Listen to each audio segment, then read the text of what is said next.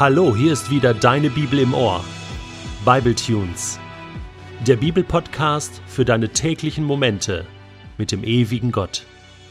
Der heutige Bible Tune steht in Johannes 2, die Verse 13 bis 22 und wird gelesen aus der neuen Genfer Übersetzung. Kurz bevor die Juden ihr Passafest feierten, ging Jesus nach Jerusalem hinauf. Im Vorhof des Tempels stieß er auf die Händler, die ihre Rinder, Schafe und Tauben zum Verkauf anboten, und auf die Geldwechsler, die an ihren Tischen saßen. Da machte er sich aus Stricken eine Peitsche und trieb sie alle mit ihren Schafen und Rindern aus dem Tempelbezirk hinaus. Er schüttete das Geld der Wechsler auf den Boden und stieß ihre Tische um. Und den Taubenverkäufern befahl er, schafft das alles weg, macht aus dem Haus meines Vaters kein Kaufhaus. Seine Jünger erinnerten sich dabei an die Schriftstelle Der Eifer für dein Haus wird mich verzehren. Die führenden Männer des jüdischen Volkes stellten Jesus zur Rede. Kannst du uns mit einem Wunder beweisen, dass du recht hast, so zu handeln?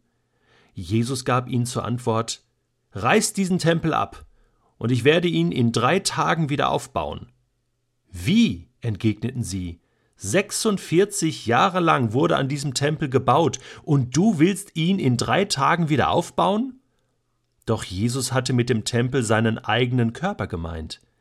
Später, als Jesus von den Toten auferstanden war, erinnerten sich seine Jünger an diesen Ausspruch, und sie glaubten den Voraussagen der Schrift und dem, was Jesus selbst gesagt hatte.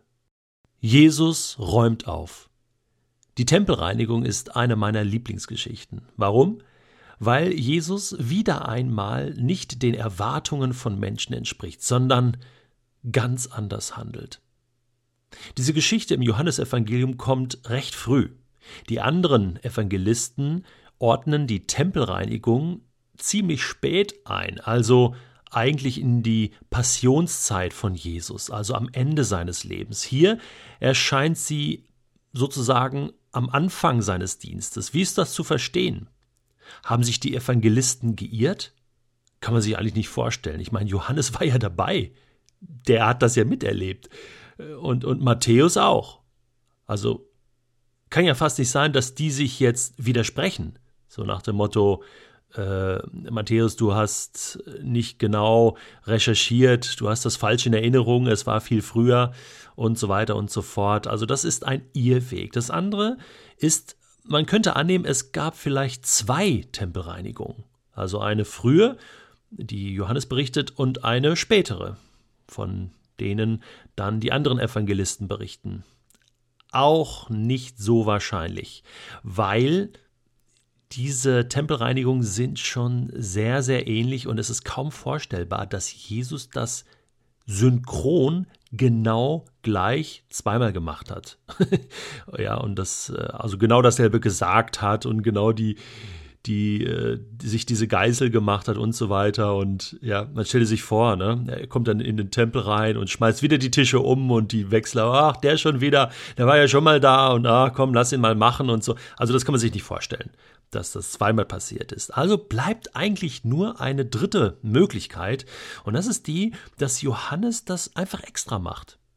Der will ein anderes Evangelium schreiben, also was, was ganz anders aufgebaut ist und, und knallt das einfach hier an den Anfang. Er hat ja auch schon die Versuchungsgeschichte weggelassen und auch die Geburtsgeschichte hat er auch weggelassen und, und redet so von am Anfang war das Wort und, und kam in die Welt und so weiter. Also so ganz anders macht das Johannes. Warum? Weil er deutlich machen will, Jesus ist anders. Jesus ist komplett anders, handelt anders, denkt anders, ist anders macht alles anders, entspricht nicht unseren Vorstellungen, ist Gott, ist vom Himmel äh, und, und ist aber trotzdem Mensch und lebt auf dieser Erde und, und, und du, du musst es immer wieder lesen, immer wieder hören, um zu kapieren, wer ist dieser Jesus? Da macht der 800 Flaschen, 600 Liter Wein auf einer Hochzeit. Das ist nicht normal. Und so fängt er seinen Dienst an, um zu zeigen, hey, es kommt was Neues. Das Leben kommt zurück in diese Welt. Der Himmel kommt zurück in diese Welt. Gott selbst kommt zurück in diese Welt zu den Menschen, um ihnen zu zeigen, was es bedeutet zu leben, ewiges Leben zu haben. Und jetzt geht Jesus in den Tempel und er tut nicht nur so, als ob das sein Haus wäre, sondern es ist sein Haus. Es ist das Haus seines Vaters. Und deswegen hat er das Recht, hier aufzuräumen. Er verurteilt nicht den Gottesdienst. Er verurteilt auch nicht die, die, die Opferpraktiken. Ich meine, das war ja das Alte Testament. Sondern er verurteilt das Drumherum. Dieses Gesochse. Dieses, was man daraus gemacht hat. Dieses, dieses äh, Treiben. Dieses, diese Geldmacherei. Diese, diese Zweckentfremdung ja, den Gottesdienst und das Heilige benutzen für seine eigene Sache, für seine eigene Wirtschaft, für, für, für sich selbst. Damit räumt er auf. Und da macht er nicht nur heilige Sprüche und, und, und sagt, hey, ihr Sünder, was tut ihr hier, sondern, sondern er macht sich eine Geißel. Äh, ähm, das ist eine Stoffgeißel, aber ich meine, er trieb alle raus. Das heißt, der hat die ausgepeitscht. Der hat denen wehgetan.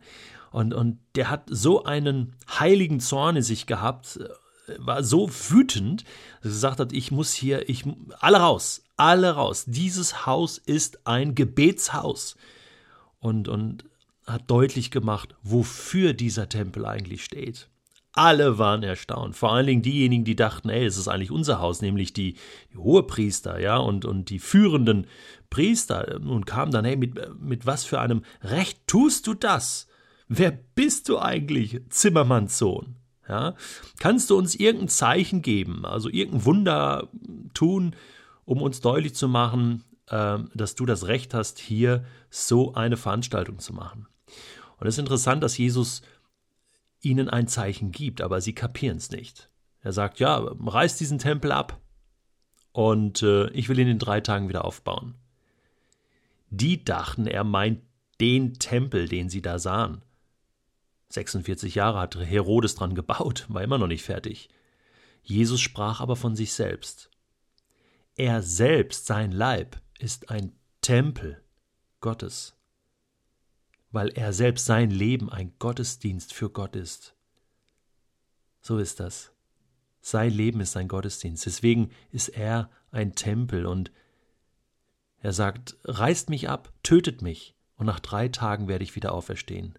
Was gibt es für ein krasseres Zeichen als die Auferstehung von Jesus? Das ist der Beweis. Der, der von den Toten aufersteht, hat das Recht zu sagen, dies hier ist mein Auftrag, den Tempel wieder zu dem zu machen, was es ist, nämlich zu einem Ort der Begegnung mit Gott. Und dass das dann weitergeht, dass er von sich sagt, mein Leben ist ein Tempel und Paulus das später aufgreift im 1. Korinther Kapitel 6, wo er sagt, wisst ihr nicht, dass euer Leib, das heißt mein Leib und dein Leib, unser Körper, unser Leben ein Tempel des Heiligen Geistes ist? Das bedeutet, wir brauchen keinen Ort mehr, wir brauchen kein Gebäude mehr, sondern wir selbst sind ein Gottesdienst. Wir selbst sind ein Tempel. Unser Leben verkörpert die Gegenwart Gottes. Und jetzt gibt es abschließend einen Gedanke, der mich beschäftigt.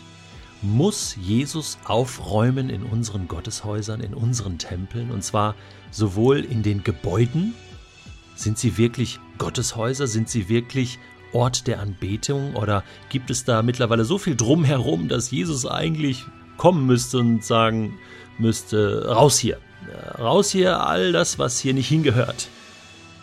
Und wie sieht das in unserem Leben aus? Ist mein Leben ein Gottesdienst? Verkörpere ich mit meinem Leben die Gegenwart Gottes in dieser Welt? Das ist das, was ich mir wünsche. Und dir auch.